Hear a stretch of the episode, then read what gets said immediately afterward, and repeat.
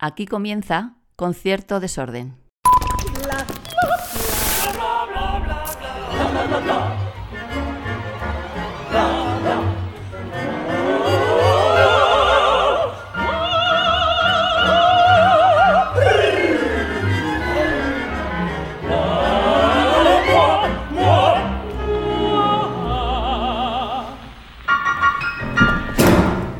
Daniel Bianco, ¿qué tal? Hola, Gonzalo, ¿cómo estás? Bien, muy contento de estar contigo. Y yo contigo. Me alegro. Que, que estamos aquí en el Hotel Urso de Madrid, que es... Te he traído un hotel de película, porque sale en la última peli de, de Almodóvar, de Madres Paralelas. Ah, la vi, la vi, la peli. Pues hay una escena que están en una habitación de, de hotel.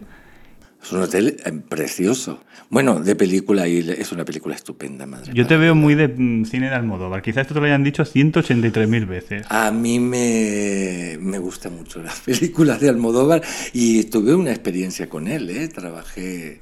Sí, bueno, tuvimos un intercambio de, de ideas, me llamó porque cuando hizo Todo sobre mi madre, Sí, peliculón. peliculón, los que los haya, eh, le, le pidió a Luis Pascual si alguien podía ir a montarle un poco la, a montarle la escenografía, ¿eh?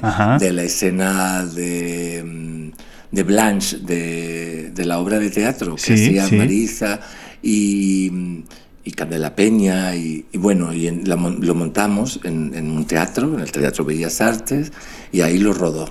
Eh, y era un decorado muy simple, pero bueno, es el decorado que sale, ese decorado lo hice yo. O sea, que eres casi un chico Almodóvar. No, no, no, no, ya quisiera yo. Yo a Almodóvar le, le admiro muchísimo. Le admiro porque es un hombre que, que ha podido... A ver, lo, lo mejor del arte yo creo que es cuando tú abres los ojos, abres los oídos, cuando pones todos los sentidos y, y- y eres eh, contemporáneo a lo que vives, ¿no? Total. Y entonces eh, Almodóvar es un hombre que ha podido contar lo que él quería contar, pero, pero en las historias de hoy. Y es un cine, sí, y que ha evolucionado con la sociedad. Y que ha evolucionado muchísimo desde su primer, desde la Pepi Lucibón hasta, hasta Madre. A mí Madres Paralelas es una película que me gustó mucho. Bueno, yo soy muy fan de, de Penélope. Es que hay que ser fan, decirlo. fan a muerte. Y además, no sé si te conté que yo soy fan de los hoteles. Yo siempre pienso que una cosa que me gustaría vivir de, de viejo es en un hotel. Con- sea, aquí, desde luego, se tiene que vivir Es estupendamente. que a mí me encanta lo del hotel, porque yo siempre me imagino, a ver, en un hotel, tú cuando llegas llevas una maleta, y aunque estés 15 días o un mes, que muchos, muchas veces estaba un mes porque estaba haciendo alguna ópera, sí. pues con esa ropa justa vives, no, necesita- no necesitas más. Cierto, cierto. Eh, y luego, bueno, la música la llevas en el ordenador, lo, lo que quieras leer también. Y, y entonces yo siempre pienso que de mayor estás en un, en un hotel, bajas al desayuno, que es lo que más me puede gustar, de un desayuno en un, en un buen hotel. Y luego me imagino que de mayor por la tarde puedes estarte en el vestíbulo a tomar algo y ver la gente pasar, que a mí ver la gente pasar me encanta. Pues- Porque me imagino me da mucho, ¿eh? A mí lo de la gente, yo muchas veces me siento o en una plaza o en un bar y me imagino, entonces pienso, esta, este señor, ¿de qué trabaja? Hacer la historia. Claro, y hago la historia, ¿de qué trabaja? No, cómo va vestido debe ser que trabaja en esto, está esperando lo otro. Y, y eso me gusta mucho y en un hotel es estupendo. Pero de momento tengo mi casa estupendamente, vivo muy bien en mi Y que, casa. no, y que no te manden a un hotel, de y momento. que no me manden a un hotel. que Cuando esto- vayas, que sea porque... te- porque Que sea porque yo quiera ir y poder elegir el hotel, claro. A mí lo que más me gusta del hotel es meterme en la cama. Parece una tontería, pero no, que uno no. dice, como en tu cama en ningún sitio. Sí, pero No. e- e- ese apretamiento de la cama, e- ese... ay, estoy- Bueno, yo es que duermo perfectamente en los hoteles, no, no me puedo quejar. Y la verdad que este hotel es, es muy, muy bonito. Bueno, ahora mismo estamos en un, en un pequeño salón de verdad maravilloso, lleno de vajilla, que ya me gustaría llevármela yo a mi casa para la, para la cena de Navidad, pero es precioso. Oye, a lo, a lo mejor te la prestan, sirve. Oye, no, no, porque esto... La devuelve ojo, fregar. de- después se te rompe y ya no la puedes Ya, devolver. sí, a ver dónde encuentras uno como esto igual.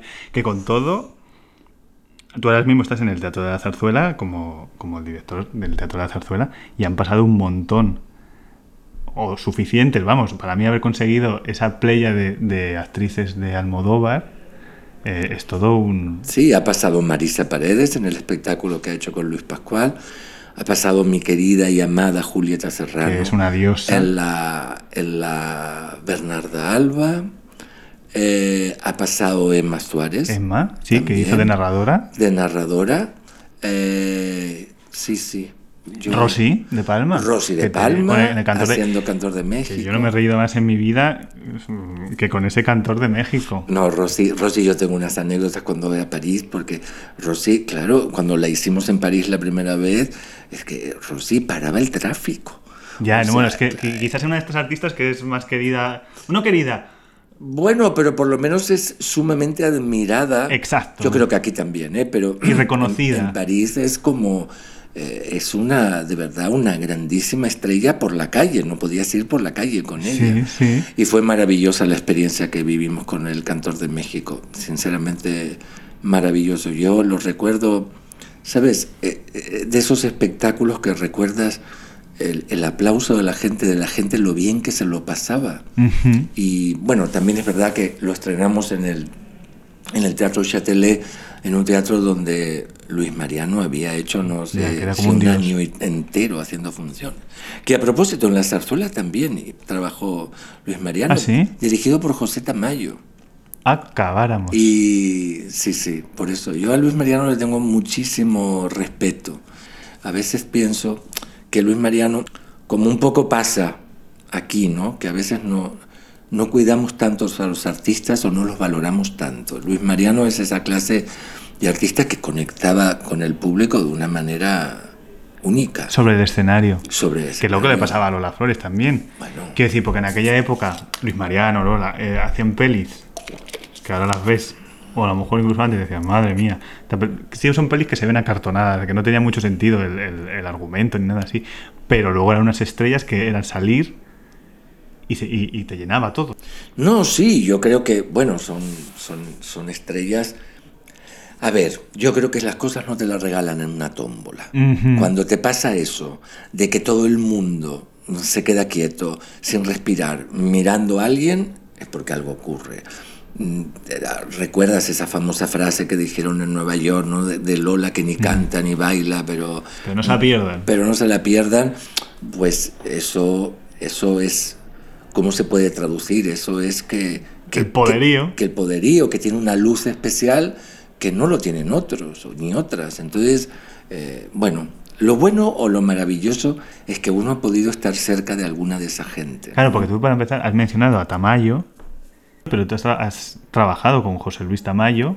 su sobrino, el sobrino de José Tamayo, y yo trabajaba como ayudante suyo cuando él era director técnico del María Guerrero, luego él se marchó y yo me quedé de director técnico, y luego él cuando le, le encargaron hacer el Teatro Real, Sí. la reconversión del teatro en teatro de ópera, Claro, porque era una sala de conciertos cuando Claro, antes de que eh, él me llamó, a la primera persona que llamó para hacer ese, para ayudarle en ese proyecto, que es un proyecto que debo decir que más allá de, de que el Teatro Real es un teatro estupendo y que funciona muy bien, creo que, que el, eh, la semilla que plantó eh, José Tamayo me parece que es, es lo que ha hecho florecer un árbol tan bueno. Tamayo desde el primer momento tuvo claro lo que quería hacer. Yo recuerdo cuando, claro, ¿dónde se hacía la ópera? En el Teatro de la Zarzuela. Yo había trabajado muchísimo con Tamayo en teatro de prosa, en el María Guerrero, en toda la época que Luis Pascual era director. Habíamos hecho mucha gira, habíamos visto muchísimas cosas que no nos gustaban, que llegas a un teatro y que la, la- no sé, la descarga se hacía por una puerta donde no podías descargar el Sí, decorado. cosas que parecen detalles, pero Cosas que, que, claro, cosas que, que tú ves en, en el día a día, ¿no? no Porque el teatro tiene es- eso de que yo creo que con sentido común ya vas adelante. pues no pides tú ni nada. Bueno, pero yo creo que es importante porque es observar. Y además en el teatro, que de- el teatro es la vida, es igual que la vida, ¿no? Una vez que te quemas una vez con la plancha, ¿no? Te- no te vuelves a quemar porque ya sabes cómo es. Yo siempre digo que en producción lo importante, ¿qué es la producción? La producción para mí es hacer posible el deseo de otro. Ujú, ¿Quién es el otro? El director. Y a mí esto me parece maravilloso y no tiene nada de servilismo como la gente puede pensar. No, pero- Es simplemente alguien tiene la idea de construir un mundo y tú la idea de materializarlo. Y siempre cuento, cuando hablamos de la producción, me estoy yendo un poco por No, no, las dale, ramas, dale. pero da Sí, igual. es, vamos, que cuando hablamos de producción, yo siempre digo, no es un buen productor el que cuando está en un teatro al aire libre y llueve saca el paraguas, sino es muy buen productor el que ya sabe que como va a ir a un teatro libre tiene que tener preparado el paraguas por si llueve. ¿no? Claro. Eh, la producción es justamente eso, ¿no? Cinco minutos antes de que suceda. Y bueno, hablando de José Tamayo, que, que es una persona a la que quiero y admiro muchísimo, él se, se inventó eh, ese teatro y además con unas premisas que en ese momento en España no existían, ¿no? Y era, vamos a hacer un escenario, cua- cuando tú te planteas hacer un escenario de ópera y una empresa alemana gana el concurso para construirlo, evidentemente el, el modelo que se repite son unas varas de foco fijas, unas varas para colgar decorado, o sea, una cosa que es dinámica como una fábrica. Y Tamayo justamente lo que planteó en ese momento era un plató de televisión. En este espacio, en este, en este cubo que tiene el teatro, usted haga lo que quiera. Y yo le tengo que dar las herramientas. Qué curioso. Y eso es maravilloso. Esa es la maravilla del teatro real. Y luego la otra maravilla del teatro real, que ahí yo me siento un poco responsable porque lo trabajé con él muchísimo, era la organización de todas las secciones del teatro. Y fue una experiencia para mí maravillosa. Ah, mira, digo, a ver, a ver, a ver el No, para mí ha sido maravillosa. Yo recuerdo aquel día que estrenamos en 1997. Fue, yo creo que nosotros no éramos muy conscientes en ese momento, pero, pero era un momento que escribías una página en la historia. Bueno, era ¿no? histórico, claro. Y, y realmente, bueno, eso es lo que tiene el teatro. Yo, decías antes, yo estoy en el Teatro de la Zarzuela. Yo tengo la sensación de que cada vez que trabajo en un teatro, esa es mi casa. Ahora mi casa es el Teatro de la Zarzuela y, y no pienso en otra casa de las que estuve o alguna que estaré quizás Hasta que te vayas al hotel. hasta que me vaya al hotel. Pero bueno, si estoy en el hotel también podría hacer algo en el bar, ¿no? Por ejemplo, si hay un piano, podría contratar un Oye, pianista. aquí hay un piano de Por cola eso, abajo, ¿eh? Podría contratar un pianista y un cantante, ¿no? Y me, me parece. Pero sí, el teatro tiene esa, esa, esa magia. Tú sabes que yo nunca en la vida trabajé de otra cosa que no sea teatro. Tuve esa suerte. Y me dediqué siempre al teatro. He trabajado ¿Tú recuerdas tu primera? Porque le preguntaba a Bárbara Yuk, directora Sí. de escena, si recuerda su primera vez en un teatro, que le dicen no. No, Yo porque sí. yo vivía allí. ¿Tú recuerdas? Yo lo recuerdo porque además en mi familia es muy, con- muy comentada la historia. Ajá. Mira, yo tenía eh, seis años, casi sin cumplirlo. Creo que seis o cin- cinco, pero más seguro que eran seis. Yo he tenido una tía, la tía Matilde, que es una mujer importantísima en mi vida porque fue una mujer que me formó, que me llevó por un camino, no sé, que fue la primera que me regaló un libro, que fue Qué la que me regaló los lápices de colores, que mm, no sé, que me llevó a ver un concierto de Jane Fonda, te- de Jane Fonda de, de ay de Jane Fonda no, de espera que no me sale de Jane Birkin, ¿no? no, de ay la otra de Jane Fonda es la actriz. Sí. No, eh, ya bueno, ya me vendrá. Eh, no, la, la de la guerra de Vietnam. Ah, eh, sí, esta tía... Te sale, no. No, no, no es Jane Fonda. No, pero es que lo de, lo, de, lo de la memoria, es que antes hablaba de corrido, yo ahora ya no puedo. Claro, es que, pero no, Jane Fonda fue a, a subirse No, al tanque, sí, aquello. pero, pero es la actriz, no. Bueno, ya me va a salir. Pero bueno, ¿qué quiero decir? Que, que es una persona...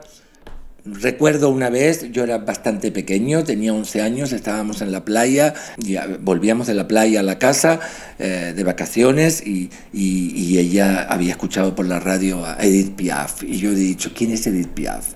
Y entonces ella me dijo, toma, ve a comprarte un disco de Edith Piaf. Entonces yo compré un disco de, de, Edith, de Edith Piaf.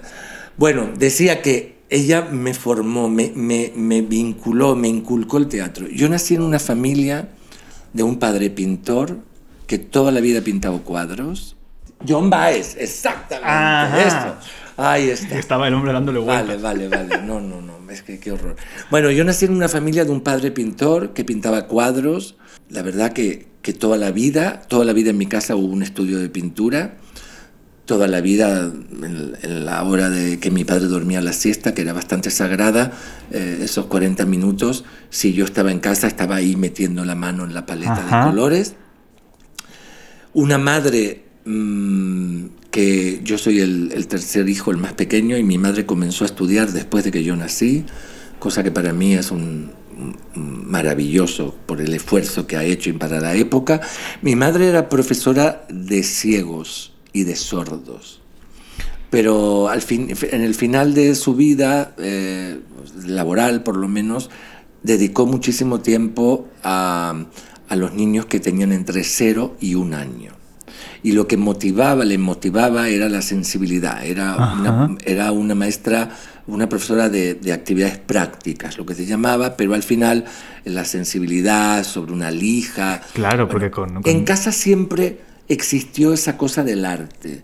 eh, de preparar, no sé, el, fin de año, dibujar, eh, bueno, existía eso. Y por unas cosas de la vida que no se sabe, mis padres iban al teatro siempre. Entonces siempre me llevaron al teatro. Pero la persona que más me guió en el teatro fue mi tía. Y por eso se cuenta en mi familia Sí. que cuando yo tenía seis años hay una gr- grandísima escritora donde nos hemos educado todos y en España también, María Elena Walsh, en el Teatro San Martín, que era un teatro que habían inaugurado relativamente hace poco, habían, eh, se hacía una obra de María Elena Walsh y mi tía me llevó un domingo por la tarde, a las 4 de la tarde. Y entonces cuando justo se fueron a apagar las luces, yo veía que el, el teatro es como un anfiteatro y, y era todo rojo, ¿no? Las Sí, butacas sí. Y, y la alfombra. Y, y cuando se fueron a apagar las luces, yo a tono dije, ¿cuándo entra la novia? Porque a mí me parecía que eso era un rito. Hombre, ya, que eso es- claro. ya entendí de pequeño que eso era un rito. Que hay mucho de ritual en esto. Tú sabes que casualmente yo después, en el año 90, volví a esa sala de la mano de Luis Pascual, ayudándole a Pascual haciendo La Tempestad con Alfredo Alcón. Y bueno, recuerdo eso, mi primera vez en el teatro, eso, y un momento así cumbre del teatro, porque siempre he ido con mi familia. Yo no, no, no iba con el colegio, yo iba con mis padres al teatro o con mi tía. Y un momento importante fue cuando tenía, no me acuerdo exactamente cuántos años, pero seguramente 18, 17, y fui a ver La Yerma de Víctor García, interpretada por Nuria Esper. Casi nada. Mira, hablando de Bárbara Yuk, Yo cuando, cuando vi aquello, que luego comprendí que la famosa lona de Fabià Puigcerver, yo no sé lo que me pasó, pero algo, algo, como si un demonio se me hubiese metido dentro del cuerpo. yo siempre digo que es como esas olas que vienen y te cogen y te, te marean y sales y dices, ostras, por- no sabía por dónde ha venido, me ha girado todo, pero me voy a volver a meter en el agua. Pues es eso. Y entonces, ¿qué pasaba? Que ellas fueron, no sé por cuánto tiempo, pero era poco, y se quedaron siete meses en Buenos Aires. Con lo cual, yo no solo la vi quizás diez veces, sino siempre acompañado con una amiga Silvia, los dos, estábamos fanáticos, sino que además ellas, toda la compañía iba a un bar al lado del teatro que se llamaba El Foro. Ajá. Entonces yo iba antes de la función solo a ese bar para verlas. Pero no te acercabas. No. ¡Ay, qué ternura! No, no, nunca, nunca, nunca, nunca. Como también te digo que en la danza yo pe- me pasó una cosa parecida con Bellar en el Jolín, Teatro es que Colón, claro. donde pasé noches haciendo colas para comprar las entradas y un día estuve al lado de él. Pero yo no le dije ni hola. Mira, ¿sabes por qué? Porque yo creo que cuando uno admira tanto a alguien, es mejor no conocerle. Porque quizá Ya, es que la expectativa tan alta. Claro, pero fíjate la vuelta de la vida. Yo en ese momento ni pensé que iba a venir a vivir a España. No estaba en mi cabeza. Y vine a vivir a España. Eh, trabajé con Nuria Esper. Eh, soy muy amigo de, de Nuria eh, y de Alicia, las hijas de, de, de Nuria Esper. Tengo a Bárbara como una hija mía. O sea, la vida es como redonda, ¿no? Al final te vas sí. encontrando con gente que ellas no lo sabía. Nuria no lo sabía, lo importante que fue para mí. Claro. Porque también una cosa que, que encuentro y es que los puntos importantes de mi vida, como son dedicarme al teatro, estudiar escenografía, venir a vivir a España, nunca fueron unos puntos que yo haya pensado demasiado. Son, son como, como trenes que me pasaron. Claro, pero un, ¿sabes? un punto te lanza al otro punto. Exacto, sí, pero no es. No, no tengo esa estructura mental como para pensar. No, ¿quién va a tener entonces voy o no voy. vida? no, no, Claro. no. Es, son esas cosas que, que tú te abres, ¿no? Y que tú, desde, la- desde el director del teatro, desde el cargo del director del teatro, siempre digo lo mismo que me pasó en la vida, que hay que estar como con los ojos abiertos, los oídos. Sí, esa- y además esa sensibilidad que a ti te ha dado tu familia, que es decir, tu tía y tus padres, que quizás sin ella, a lo mejor sí podrías haber llegado a, a los puntos, ¿no? Pero es un punto de salida, de abrirte esas ventanas, de, de estar dispuesto a absorber eh, y de que, bueno, que, que vaya Nuria Spert con Yerma y, y lo recibas eh, de esa manera. Sí, seguramente. Y además que yo, yo mm, vengo de una familia de clase media. mm, Quiero decir, Sí, a- con tus posibilidades, que no es que con exactamente, con las posibilidades, pero en mi casa se respiraba una cierta sensibilidad eh, que no, no venía de nadie. O sea, de- ¿Cuánto debemos a esas mujeres? En mi caso, era, eh, mi abuela me llevaba todo lo que podía, porque mis padres estaban trabajando 24-7, ellos también me llevaban, pero era mi abuela. Y, me pasó una historia muy parecida a la tuya, ya tú ya la sabes, que Sí. yo la primera voz que recuerdo en un teatro fue la de Teresa Berganza, y 20 años después verme en ese mismo escenario, trabajando con ella, y bueno, y, y que ahora pueda tener una relación con ella y tal, pues dices, que tiene la vida de... de- no me gustan ese tipo de frases de decir quién la sigue la consigue, o, con- No, o con no, esfuerzo yo todo se consigue. dices, sí. hay, una, hay un factor de suerte, pero ese dejarte fluir y que la vida pueda... Pero no, es, no solo es un factor de suerte, que la suerte es verdad, es necesaria, pero es, eh, yo sí creo que uno recoge lo que siembra. Y en ese, en ese sentido, no lo digo en un sentido religioso, lo digo No. en un sentido de verdad. O sea, de que cuando tú realmente pones empeño en algo, deseas algo, tienes una ilusión, tienes un sueño, si tú te encaminas a eso, quizás no logras todo lo que has querido, lo que has pensado, pero al menos estás encaminado en eso y lo encuentras. Yo, esto que, que te cuento de mi tía Matilde, es que la vida me ha llevado a que mi tía Matilde siempre me ha dado un espacio de libertad, que nunca fue concreto, ni la palabra libertad. Que no eras consciente ni No era claro. consciente, pero fíjate, yo terminé junto con mi hermano Edgardo, que es el, el mayor, cuidándola hasta el último día. Incluso cuando ya había perdido un poco la noción. Nunca dejó de reconocernos a ninguno de los dos. Pero yo desde aquí, de, a 12.000 kilómetros de distancia entre Buenos Aires y, y Madrid, yo he tenido esa necesidad de acompañarla hasta el final. Claro. Porque ella me había dado la mano Te en el comienzo. Claro, qué bonito. Y, es, y a mí eso me parece impresionante. Yo reivindico muchísimo, muchísimo eh, la figura del tío o de la tía. Siempre. La reivindico muchísimo. De hecho, intento ser un muy buen tío.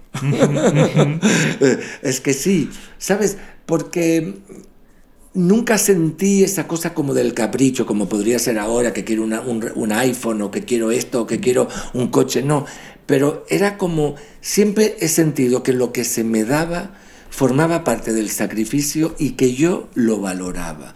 Por ejemplo, mi primer mesa de dibujo. Cuando yo comencé a estudiar Bellas Artes, bueno, yo, yo trabajaba, yo mientras estudiaba trabajaba en una escuela de sordos. Fíjate, tú.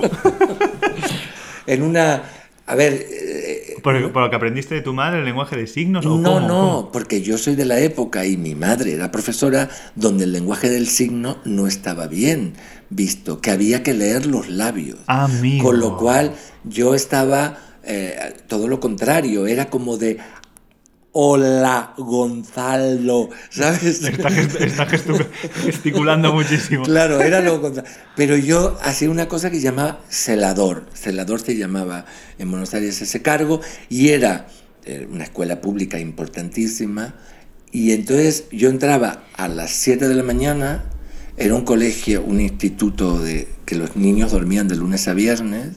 Entonces yo los despertaba, los acompañaba al desayuno, a, la- a, digamos, a, a higienizarse, a, a lavarse los dientes, todo esto, hasta que entraban a la clase. Ah, lo que es la clase. Y luego ya los preparaba, bueno, los preparaba, organizábamos todo para que vayan a comer. Éramos un grupo. Y era un trabajo que, que, bueno, que podía cambiar los turnos, con lo cual yo podía estudiar. Yo estudiaba Bellas Artes y, y en con especialidad en escenografía. Y, eh, y, bueno, la docencia siempre me ha gustado. Y me ha gustado mucho Al fin y al cabo, el teatro. Sí, un poco tiene eso. Además que siempre que puedo intento como, como objetivo y más a la edad que tengo ahora, intento abrir la puerta y, y darle paso a la gente joven, ¿no? Porque yo también lo tuve. Yo, yo siempre cuento que yo tenía un maestro maravilloso que se llama Hugo de Ana, que, que realmente un, un gran, grandísimo artista, y, y las oportunidades que nos ha dado él a varios alumnos era eh, justamente siempre estaban, estaban envueltas en algo de libertad, ¿no? Ajá. O sea, Ya no Por- la guía, sino tu espacio. no, exactamente. O sea, un respeto hacia el otro, hacia lo que cada uno podía hacer, a lo que a cada uno eh, le, le iba mejor. Yo, durante esa época de estudiante, recuerdo haber tenido mucha angustia, porque yo pensaba, ¿cómo se hace esto? Porque claro, tú estudias medicina. Estudias medicina, luego terminas la carrera, haces un MIR, ¿no? Mm, y, mm. luego hay un momento que hay un cupo en Toledo o no sé dónde y vas, y es concreto. Exacto. Pero, ¿qué haces cuando eres escenógrafo? ¿Qué haces cuando eres Ya, claro. O sea, ¿a dónde vas cuando terminas con un título que te han dado? A ninguna parte, ¿no? Y, y entonces yo tenía un poco de angustia de eso, yo, porque para mí era importante lo concreto. O sea, no era tan importante el pensar cómo hacer la casa de Bernarda Alba y dibujarla, sino hacerla Claro, materializarla. materializarla. Bueno, y él me dio esa oportunidad porque me puse a trabajar de ayudante de él. Y yo siempre he entendido que, que el, el éxito, que es una cosa que siempre quiero transmitir a la gente joven, que el éxito no es, no es llegar primero, no es llegar ahora. El éxito, el éxito es mantenerte en esta profesión que también tiene muchos altibajos, Claro. que hay momentos mejores, momentos peores, que hay momentos que trabajas con gente que te gusta más y hay momentos que las cosas te salen mejor que en otros. Y, y eso aprendí muchísimo. Y aprendí a, a que todo es importante. O sea, llevarle un café a una persona que está creando para que pueda crear bien es tan importante como hacerle un buen decorado, tan importante como contratarle, tan importante como atenderle. Cada cosa en su, en su Exacto, y, y nunca he tenido esa cosa que vulgarmente se dice, se me caen los anillos. ¿no? Ajá, ajá. No la he tenido, siempre, siempre, y por eso estoy contento, porque he trabajado siempre en lo que me gusta. Oye, ¿y cómo se vive en- siendo escenógrafo en el día a día? Quiero decir, tú vas, entras a una habitación, te, te imagino probando materiales, esto como es, esta madera, o entras a un salón y dices, uy, esto qué mal está colocado, esto... No, yo, yo normalmente mis momentos de inspiración escenográficos los tengo en los viajes. Ajá. O sea, si yo cojo un avión, bueno, mm, Como el avión sea largo, te hago dos óperas. Eh, si voy en tren, si voy en coche o si voy en el metro. No, no, no es que entro a un sitio y pienso que lo tengo que cambiar todo. Porque yo no entiendo la escenografía de esa manera y decorativamente. Ajá. Entiendo la escenografía como al servicio de... La escenografía solo es un lugar donde habitar. Nada Ah. más. Y entonces sirve para que una gente pueda vivir y contar una historia. Yo no soy esa clase de personas que crean... A mí me da igual que tú vayas a ver un espectáculo y no te des cuenta ni que yo soy el escenógrafo. De que- no me importa. ajá, ajá. O sea, lo que me importa es que la escenografía sirva para contar esa historia. de, de- de apoyo o de, o de marco a, a la historia. Sí, yo creo que es necesaria, porque yo creo que porque el actor es un es un es tridimensional y necesita un espacio. Y ese espacio puede contar algo, puede claro que puede ayudar a contar si estás haciendo una cosa de 1900, evidentemente que, una, que un, un diseño de 1900 te ayuda a colocarte, si estás en una estación de ferrocarril, te ayuda, pero puede también que la ausencia de escenografía también sea una manera de contar algo. Claro, claro. Y eso también es, es maravilloso, porque a veces solo poniendo dos sillas en un espacio estás contando una mucho. historia. Y yo creo que es eso lo que me gusta de la escenografía. No soy de esta gente decorativa que llega a un sitio y piensa, este perchero tiene que estar al otro lado, lo otro. No, no tengo esa cabeza. Tengo una cabeza mucho más... eh, Libre. bueno, no sé, libre, yo me siento bien con, con la cabeza que tengo. no me puedo quejar. Me, me gusta, me gusta, me gusta. Oye, yo siempre cuento un poco cómo os he conocido a los invitados e invitadas. Eh, cómo os he conocido personalmente y artísticamente.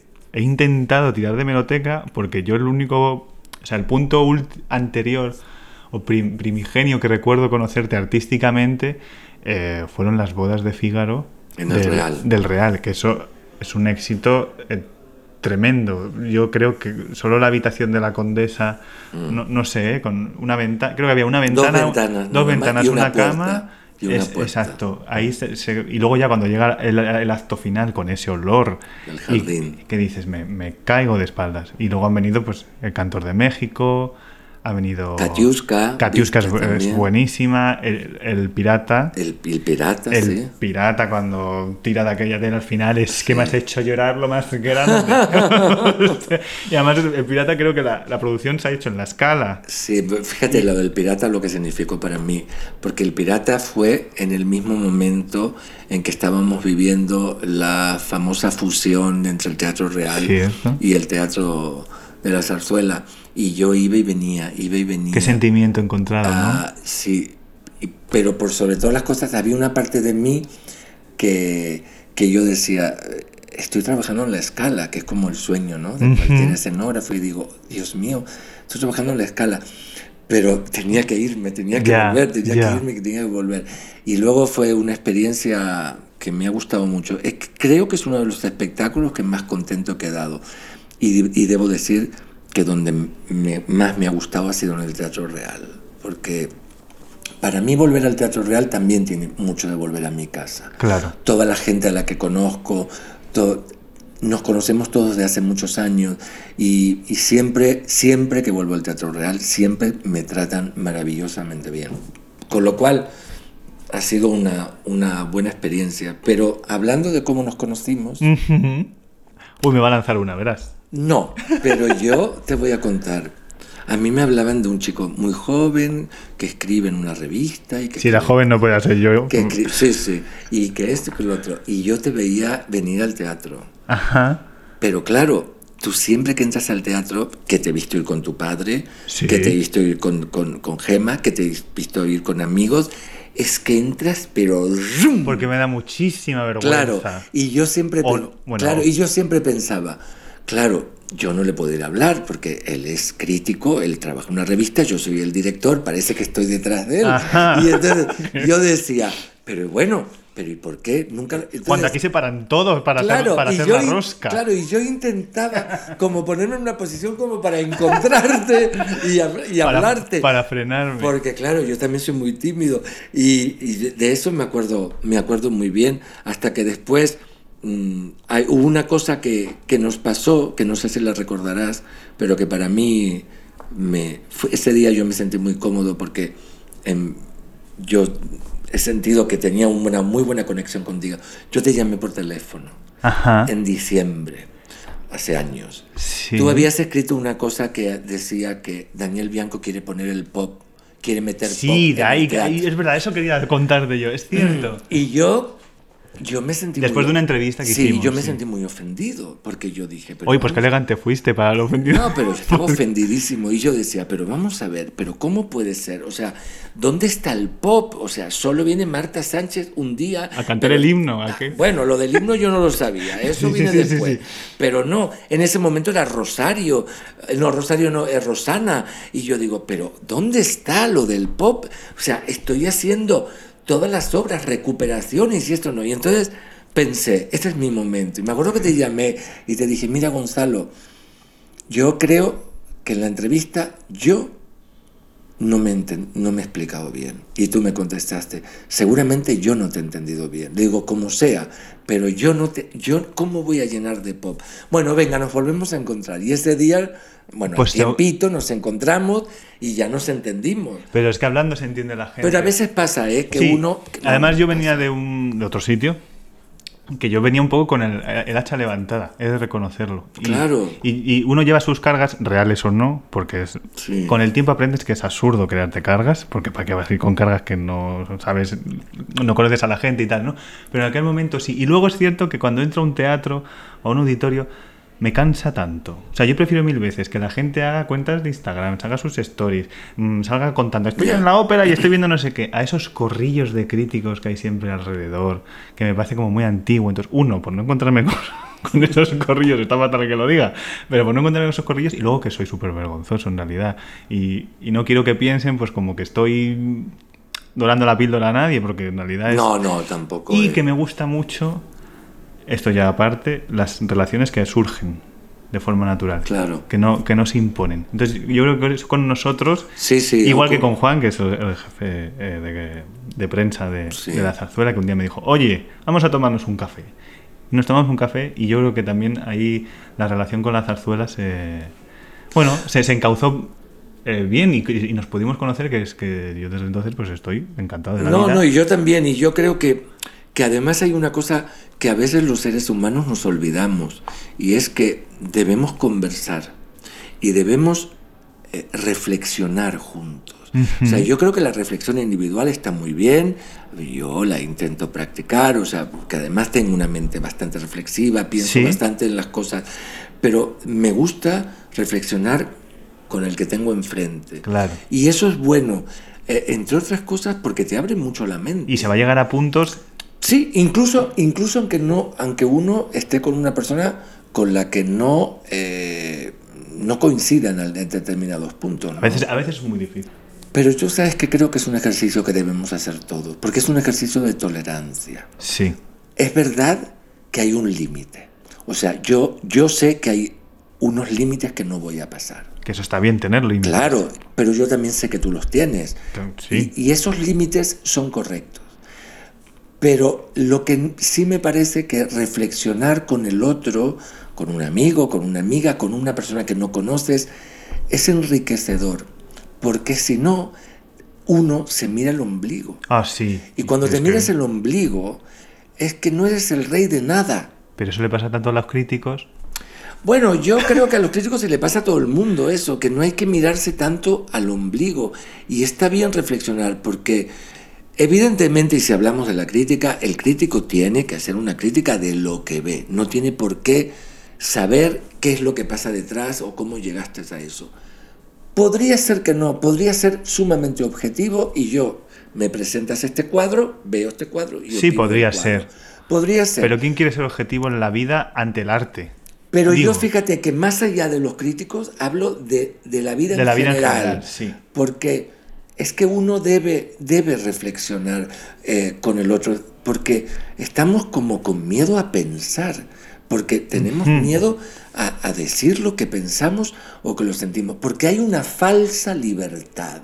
Eh, sí, Hay una falsa sí. libertad de que todo vale. No, no, y no todo vale. Y no todo vale. Ni todo es mentira. Hay cosas- Claro, entonces, entonces me parece que es un ejercicio que yo intento hacer con mis amigos, intento hacer con, con mi familia, con mis sobrinos, que ahora ya son todos de 30 años mayores, y entonces Sí, sí. intento tener eso que, que, que- que yo creo que, que se ha perdido, ¿no? Es Y- que es, es cierto. Y a mí hay gente que... y además que no me quiero comunicar con el mundo solo por el Instagram. A mí el Instagram me entretiene.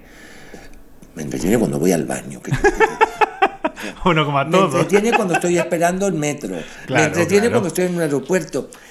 Pero ayer yo decía, a ver, me voy a quitar de Instagram. Porque ¿por qué todo el mundo es tan guapo, tan guapa y todo es tan Hay felicidad? filtros, Daniel, hay Claro, filtros. y es que de todo hay filtros hay, y hay una vida que no es real. Total. Entonces yo entiendo que uno se comunica a veces con alguien y dice, mira, a, a Pepito o a Pepita hace mucho que no lo veo, pero he visto que está haciendo, que está cantando, que, Hmm. que ha ido al cumpleaños de no sé de quién. Pero no puede ser solo eso. Eso Es triste, sí. Yo, fíjate, tiene que haber algo más y yo creo que no nos debemos volver vagos. O sea, tenemos que hacer un esfuerzo.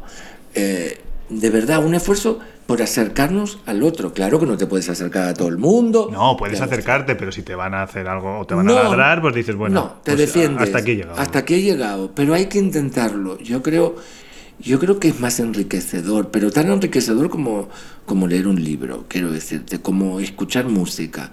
O sea, hay, hay Es que en realidad todo eso es, es- es una comunicación. Claro. Una persona que quizá ni esté ya, pero hay una comunicación de alguien que te está mandando un mensaje. que Es Claro. lo mismo que hablar. Es eso, sí. Sí, sí. Bueno, Qué rica está el agua. el agua, el agua es lo más. eh, en realidad es mi bebida favorita. El agua de Madrid, por cierto. Claro, yo te hago el vino en un barco de nombre extranjero. Ah, sí. Pero no sé, te hago viniendo en barco, no sé, me parece como más No, no, romántico la, pero la vine imagen en del barco. avión. ¿Cómo fue tu llegada a Madrid? Pues mira, yo me llamo Bianco García y siempre estuve más, más cerca de la familia española que de la familia italiana, por una cuestión de casualidad. Ujú. Eh, siempre he escuchado las anécdotas de mi abuela, siempre he escuchado mm, las historias. Mi- mis abuelos maternos vienen de, de Asturias, de un pueblo que se llama Pineda, bueno, una aldea. Ajá. Y, y nada, ¿Has vuelto Sí, sí, sí, que he vuelto, sí. He ido a verlo, eh, a conocerlo. Eh, bueno, terminé la, la- la carrera, me puse a trabajar en Buenos Aires y llegué a Madrid. Llegué por amor y llegué por, por trabajo, las dos cosas. Me puse a trabajar con, con Hugo Diana de ayudante, justamente en el Teatro de la Zarzuela. Llegué un 26 de septiembre de 1984, un día muy temprano por la mañana. Llegué y, y bueno, y, y este país estaba conmocionado porque era el día que había muerto Paquín. A mí me parecía entre ¿Y qué te parece? Sí, eso es. ¿Qué Claro, te pareció, la estampa? Como entre tristeza, mm, Señor. me pareció un folclore, Total, ¿no? me pareció una opereta. eh, me- El gato no Montés me- 2. Sí, me recordó como las películas de mi infancia, me parecía lo de la tonanillera con el torero. Es que es O sea, total, Era claro. total. Y, y llegué, y, y siempre digo que, que quizás en mi cabeza no estaban los planes de venir a vivir a España.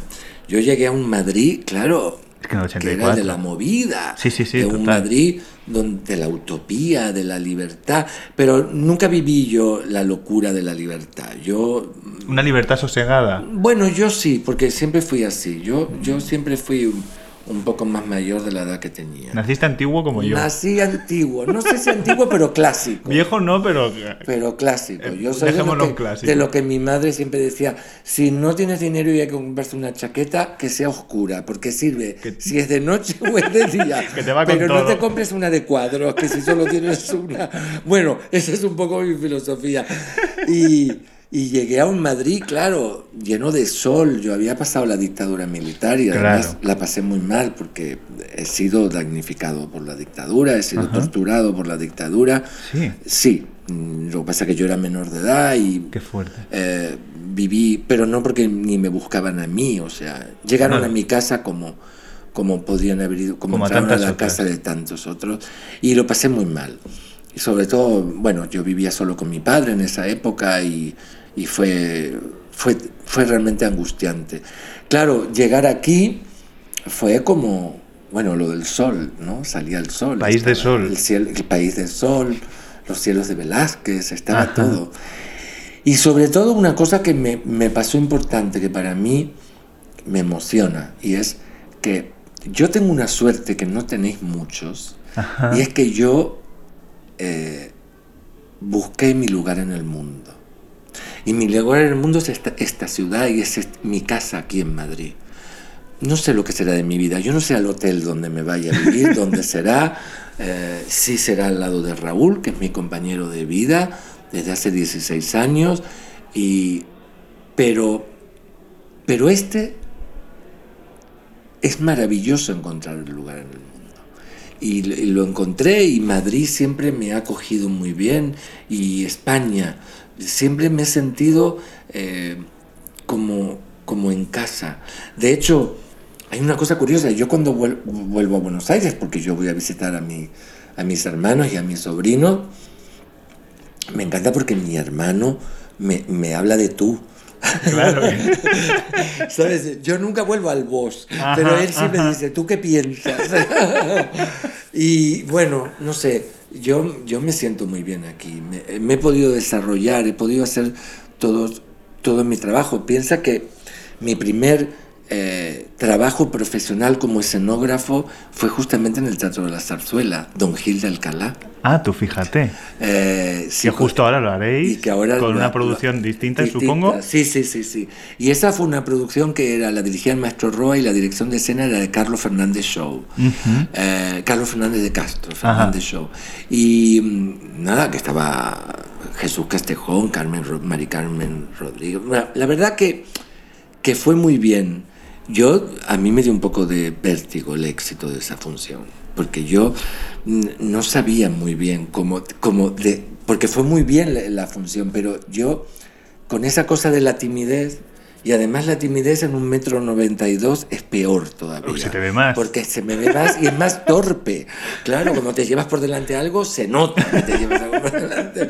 No es fácil esconderte. Eh, bueno, y, y sin embargo, nada, también mi momento importante no solo ha sido Hugo de Ana, que por supuesto está, pero ha sido mi encuentro con Luis Pascual, por ejemplo. Eh, Luis es una persona que con 33 años dirigía el Centro Dramático Nacional, eh, cuando dio la vuelta al teatro, eh, cuando dedicó el año a Lorca, hicimos cinco Lorca 5, hicimos del público, hicimos los caminos de Federico. Bueno, es... eh, Un revulsivo, bueno, un revulsivo un... bueno, él, él es una persona que yo aprendí muchísimo de Luis. Ahora tengo la suerte de ser, para mí es como mi hermano, un íntimo amigo, pero es una persona con la que aprendí muchísimo de cómo, de, de que un teatro era una casa, pero muchísimo. Yo, no sé, eh, su, esa cosa, esta, mira, Luis es una persona que relaciona mucho el teatro con la comida, con la cocina, porque Ajá. cocina muy bien y le gusta mucho cocinar.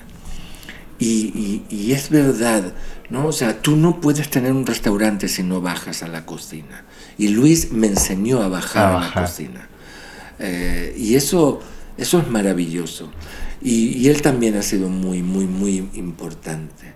Y a través de él conocí a Fabia Puigcerver, que claro, aquel señor que había hecho la lona de Yerma, pues trabajé con él en el público, Claro, trabajé con él en la comedia sin título, y que fue lo último que ha hecho. Él prácticamente después murió, estaba muy malo, muy enfermito, y, y como yo, le, le- digamos, era su ayudante en el teatro, y le, le, le- le puse en pie lo que él quería, su deseo. Ajá. Yo tengo una virgen enorme, muy bonita, una virgen catalana, la Virgen del Carmen, pero es una talla Sí. catalana que él me mandó de regalo cuando estrenamos y a los pocos meses, al mes, murió. Oh. Y bueno, tuve la suerte también, por esa cosa de los astros, de, de encontrarme con gente muy importante y gente que en ese momento eh, marcaba muchísimo. Trabajé con José Luis Alonso, ¿sabes? Una, una persona que, que, que era, bueno, él cuando dirigió Armida, por ejemplo, Sí, que sí. fue la primera vez que yo conocí a Montserrat Caballé, que hoy lo conté en el teatro porque estábamos hablando eh, Hugo de Ana hacía la escenografía y el vestuario, yo le, estaba de ayudante, José Luis Alonso era el director y la Caballé volvía después de lo de Orange. Del Rossini de, No, de- del no, Semiramide. de- No, de la. de- Ah, no, en Orange Norma. no, Orange era Norma, sí, estoy con sí. Después de la norma. Y, él, y ella entró, y, y- y cuando entró, por el. Además entró al patio de butacas. y dijo hola. Y yo juro, para mí era como si hubiese entrado en la Macarena. O sea, Ca- Casi le evitaba. era como, como, como si se hubiese ido el techo del teatro y un rayo de luz cayera sobre ella que no puedes dejar de mirarla. Pero No hablábamos de esa gente de teatro. Pero una cosa impresionante, claro, no te quiero contar cuando, haya, cuando luego cantó en el ensayo, pero luego tuve la suerte como ayudante de trabajar muchas veces en, en óperas con ella. Y, y- y de eso que dices, Dios mío, estoy al lado de la caballé, ¿no? Sí, Aquello que siempre sí. eh, escuchaste por disco, porque yo soy de la época del disco. Bueno, yo también. Ahora ya no, Y pero. dices, bueno, y, y esas cosas siempre me han dado, bueno, mm, eh, este- este- esto que contaba antes, ¿no? ¿Qué es el éxito? ¿Qué es el éxito? Salir en un cartel, que te aplaudan, eh, decir que tú has hecho... No, no, el éxito es justamente haber trabajado con todos y seguir trabajando. Y que yo nunca, Gonzalo, te juro, yo nunca pensé que iba a ser el director de la zarzuela. Nunca. Nunca pensé que iba a ser una escenografía en la escala. Nunca pensé que iba a trabajar en Salzburgo, que era una cosa que yo siempre veía como, como algo lejano. Sí, además allí y en trabajé en el Festival Pentecostés de Salzburgo eh, y, y trabajé con Muti, en con una persona también importantísima. En mi encuentro con Emilio Sagi. Ajá. Es muy importante. De, de- hecho, en aquellas bodas, Sí, él dijo que eras el mejor escenógrafo de, Ah, bueno, pero Emilio, Europa. Emilio ha sido un encuentro importantísimo en mi vida también. Porque Emilio es una persona que tiene algo maravilloso. Eh, Y es, Emilio no tiene prejuicios, Emilio no tiene vergüenza. Emilio hace realmente lo que quiere. Y entonces es muy fácil seguirle. O sea, eh, es, es, es ameno y Emilio crea, y mira que viajé mucho porque fui desde muchos teatros por el mundo con él como escenógrafo, Emilio crea una familia, porque es lo que él vivió también. Entonces, eh, siempre me ha sido muy fácil trabajar con él, e incluso hasta los momentos en que yo puedo decir, ay Emilio, no sé qué, siempre lo mismo, o él decir de mí, oye Daniel, Sí, bueno, No, cual- cualquier discrepancia. pero siempre hay, pues sobre todo porque hay una cosa maravillosa y es que yo con, con la mirada Ya sabes por sé por dónde va. Que también te digo, no lo digo como escenógrafo, lo digo como hombre de teatro, me pasa con Luis Pascual. O sea, yo entiendo la mente de Luis Pascual creando, la entiendo. O sea, sé a dónde va. Mm, eh, O sea, y siempre que he trabajado con él, trabajé muchísimo como director técnico de Luis y para mí ha sido maravilloso. Para mí, porque Luis también te hace sentir como... Bueno, los dos tienen esa particularidad de hacer sentir a la gente importante. Sí, sí. Y eso es maravilloso. Y no, que te, no sé por qué llegué a esto, pero bueno, llegué, voy a tomar un poco de agua, pero te quería decir que, que no. Ah, sí, que yo te. Sí, lo sé. Yo nunca pensé que iba a ser director del Teatro de Zarzuela. No lo había soñado. Pero un día me presenté a un concurso y, y además cuando me presenté al concurso yo escribí el, el concurso, el proyecto. Sí. Yo estaba en Chile haciendo el tour con Italia y me levantaba a las 4 de la mañana o a las 5 para escribirlo. No sabes la alegría que me dio cuando Montserrat Iglesia, una persona a la que quiero muchísimo y le agradezco muchísimo, Un beso para ella. eh, un beso para ella, me llamó para decirme que había sido yo el ganador. Yo, en ese momento, era como que todo lo que tenía dentro, era como un momento de agradecer todo lo que había recibido. Y, y por eso la zarzuela también me es muy importante, porque, porque es como encontrarme con el origen, ¿no? El origen de mi familia, el origen de esas músicas que a veces no saben ni lo que escuchan. En la Argentina, cuando yo vivía y tenía 12 años, yo no distinguía qué era lo español y qué era. No sabía qué cantante De- era. de dónde venía era nada. argentino o era español. Ajá. Para mí era lo mismo, porque estábamos educados así.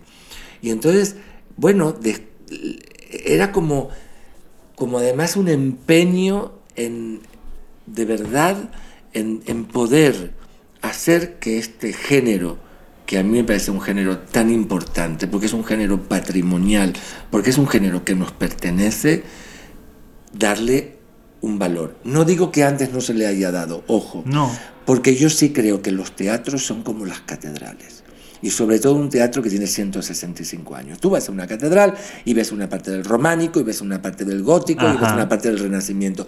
Pues los teatros es igual. Cuando te pones a pensar que este teatro lo dirigió Gastambide y lo dirigió eh, Barbieri, y que también lo dirigió Gómez Martínez, y que también lo dirigió José Luis Alonso, y que lo... de- o sea, muchísima gente, todo el mundo ha hecho algo. Eh, y por eso existe el teatro, porque es la suma De tantos. que había. y esto para mí es importante, pero claro, con una cosa fundamental, que a mí me había tocado ahora, y yo quería darle un empujón a este género, porque no nos olvidemos que en 1890 y en 1950, que son las dos grandes proce- Sí. momentos de migración, todos fueron para América y en la maleta de todos estaba esta música, porque era lo que los unía, porque después llegabas a Buenos Aires y había una avenida que es la Avenida de Mayo, que es la Avenida de los Españoles, Sí, y un sí. teatro donde estrenaba Lorca y un teatro de zarzuela. Entonces esa música les pertenecía. Y fíjate cómo esa música la llevaron a América, que cuando que América la recoge, y no solo la interpreta y, y- y la disfruta, sino que además le da la vuelta y la hace suya. Por ejemplo, Cuba, Claro. ¿no? Y, y de pronto Cuba hace Cecilia Valdés. Y hace María sus zarzuelas. Y hace sus zarzuelas. Y, y Argentina hace su sainete criollo. Ajá. Y entonces eso me parecía como que era un momento como de vuelta. Por eso para mí fue tan importante en, la- en la gestión del teatro eh, hacer Cecilia Valdés. La primera vez que se hacía una zarzuela cubana. Y además con cantantes cubanos. Con canta- y tenía que volver la zarzuela aquí. Y creo, de verdad, eh, y lo digo siempre, y lo siento para quien me haya escuchado, lo vuelvo a repetir. Se repite. Se repite, pero como dice un amigo mío, el, el público se renueva. pero El mensaje que que mandándolo. yo creo de verdad que puede no gustarte o, o puedes no disfrutarla, ¿por qué no? Pero no, lo que es un pecado es que la desconozcas, Claro. porque forma parte de Y ti. es que puede conectar tan rápido. Claro. Tan rápido. Pongo de ejemplo a Luisa Fernanda, que comienza con un personaje diciendo: Mi madre me criaba pachalequera, pero yo le he salido pantalonera. Eso, si no es historia de la vida de cada uno, de su Claro. casa, de que tus padres querían que fueras para un lado y tú has salido para el otro, en cualquier sentido, eso es la vida misma. Claro, claro. Y es un género que te puede conectar. Con todo, amas mucho la zarzuela, pero te veo un chico de revista. No sé si tú eres más de, de revista, de tango, No, el tango no es, de- no creas que no. como no. cualquier madrileño que no es de chotis. No, yo no, no soy mucho de tango. Hombre, sí, amo a Piazzolla y amo. Bueno, pero no, no, no. Y de revista, si me ves mucho de chico de revista, no, soy más operístico. Ajá. La verdad. La revista me gusta mucho, ¿eh? Es verdad. O sea, me ha gustado mucho hacer Lady Be Good, por ejemplo, y. Luna de Miel en el Cairo. Me gusta el tono revestiril, me gusta.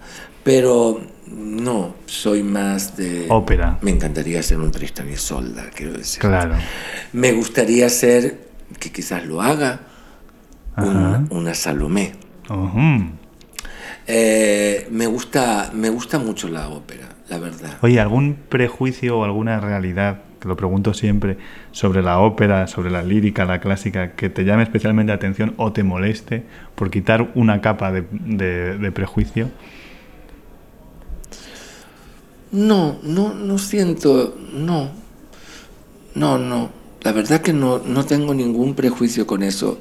Sí me parece que, que la ópera, igual que, que la pintura, o sea, que uno se debe iniciar. Ajá. ¿no? Yo me acuerdo de jovencito ir al Teatro Colón a, a- a ver a Plácido Domingo y a Eva Marton hacer Tosca Sí. y un señor que estaba al lado, que vio que yo era muy joven, me dijo, claro, este es el café con leche de la ópera, está bien que usted empiece por aquí. Ah. Después eh, fui a la semana a ver eh, Valkyria. Evidentemente, claro, es mucho más fácil Tosca que empezar por Valkyria. Tosca En principio que por sí, sí. Valkyria. Y además recuerdo que yo llevaba unos zapatos nuevos, que me dolían los pies, que no podía más. Y no entendía a esas señoras Que esta- cantaban que estaban ahí tanto a los rato. gritos y yo no podía. Porque además era un decorado y una, una producción así como muy de a lo, a lo Wilhelm Wagner, ¿no? muy, muy, muy abstracta. Y digo, Dios mío, yo no puedo más. No, no tengo ningún prejuicio. A mí la lírica me, me gusta mucho. Me molesta un poco toda esta, esta bola alrededor de la lírica. De que. El postureo. bueno, sí, el postureo o esa cosa. Me molesta cuando, cuando la ópera pasa a ser como los toros. ¿Sabes? La pasión, Hasta luego, buenas tardes. no, pero esa cosa de la pasión, ¿sabes? De que los del tendido, no sé cuánto, que están, no, Ah, porque no cantó, sí, porque sí, no dio la nota. Eso me molesta, a mí me molesta. O sea, yo lo que quiero es que me transmita. Claro que tiene que cantar bien, claro que tiene que dar la nota, A ser posible. claro, pero no me interesa la perfección del sonido mm, del cantante. No me interesa tanto eso. Claro que lo disfruto cuando lo tiene, por supuesto, pero eso lo tienen contados con los dedos. de la Claro, mano. es que tampoco podemos pretender Lo, lo que me interesa es el arte, la- el, el poder transmitir. el mensaje. Claro, y sobre todo, bueno, es lo que, oye, los que vivían en la época de la Calas, que es lo que vivieron justamente, claro. ¿no? Pero no me gusta esta locura entre la Calas y la Tebaldi. Y tener que decidirse por una cosa o No, por otra. eso, esa- eso es lo que no me gusta, la parte que no me gusta de la ópera, o la típica cosa de yo hace 35 años Hoy vi a la. Sutherland cantar y ese día hizo... Eso, eso es lo que yo llamo lo de los toros que te has asustado. Pero esa cosa de, de que siempre se cuenta que hay un Sí. tendido, que no sé cuál es, que es el, el el más... La pas- esa, esa pasión no me gusta. ¿Qué? Me gusta la pasión cuando... Pero es comparativa en realidad. Es... Claro, yo, yo recuerdo haber ido al Festival de Bayreuth, que además he ido con Hugo de Ana y con José Antonio Campos. Y José Antonio Campos, un director también Sí. del Teatro de la Zarzuela, una persona a Mítico. la que quiero muchísimo, que creo que hizo muchísimo, muchísimo también por la lírica de este país. Eh, y me acuerdo que fuimos a ver Tristan y Isolda y, y cuando salimos del, del primer acto había una, una señorita que estaba acogida a una columna ahí del, del- llorando y llorando, estaba ella como Isolda. Desconsolada. ¿sabes? Claro, esa pasión sí la comprendo. Hombre, claro. Yo la Es entiendo. que como todos hemos tirado alguna noche así. Claro, Con columna sin hemos- columna para agarrarte. Claro, pero todos hemos tenido un momento de llanto o de, Sí. o de, o de esa sublime, ¿no? O, o a mí me ha pasado también, y su- supongo que a ti también, haber llegado a casa y decir, ¿por qué yo no podré cantar ese aria? Pues mira, ver, no hasta porque que no entro en la ducha. Yo porque no puedo cantar la muerte de Isolda. Que me- si no- Que me quedaría... ¿Por qué no podría cantar Escarpia? Que me quedaría como Bueno, pero por casa puedes cantar lo que No, quieras. yo en casa sí, pero no. Yo digo, ¿por qué uno no...? Yo quiero que paguen por verme Claro, o, o por- no, y, y por qué yo no puedo terminar, no sé, el segundo acto y cantar como Escarpia y decir las cosas que. Bueno, me parecería, vamos, maravilloso. Pero bueno, no me ha tocado a mí, esto no me ha tocado, le ha tocado a otro. Pero esa parte de la ópera sí que me molesta. A mí me parece que no me quiero olvidar, ni me olvido, y con la gente que, que trabajo no se olvida tampoco, que es un hecho teatral, que es en un momento Vivo. vivo y ya está. Y también me molesta un poco esta, esta carnicería sobre un cantante, ¿no? ¿Hablamos de crítica o hablamos de público ya? No, yo de la crítica no me meto. Eso ya, no. Si me quieres llevar por ahí no me voy a meter. No, me no, meto pregunto. del público. Sí. No, esas pasiones no, no me gustan. O sea, que tú vayas a hacer un espectáculo y que ya sepas que los de los palcos no sé cuánto La van a la van a sí. liar, no tengo ganas. O sea, yo lo viví, quiero decirte, en la escala, mm, ya, ya todo el mundo hablaba de que a la Ioncheva había que pitarla por el, por, el, por el pirata, que luego no pasó, pero Sí, esa predisposición a estar eso es lo que no me gusta. No, y al, yo por haber vivido antes ya, ya he vivido mejor que tú. Es como, bueno, No. pues es, Eso es lo que no me es gusta. que, hijo, ¿por qué estás así encerrado? Al final es también darte tú la libertad de seguir descubriendo, que te la estás negando. Porque eso, eso que acabas de decir es una de las premisas más importantes que también yo pongo en el teatro de la zarzuela, y es que descubrir es mucho más enriquecedor que el volver a hacer lo mismo. Claro que volver a hacer lo mismo está muy bien.